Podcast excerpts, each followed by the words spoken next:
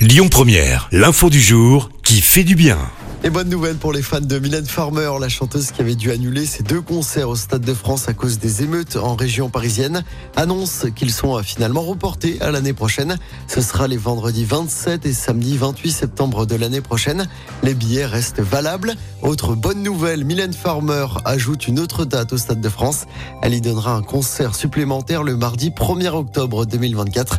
La billetterie pour ce concert ouvre le mardi 18 juillet à 10h.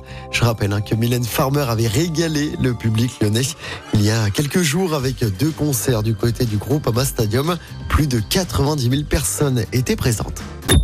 Écoutez votre radio Lyon Première en direct sur l'application Lyon Première, lyonpremière.fr et bien sûr à Lyon sur 90.2 FM et en DAB+. Lyon Première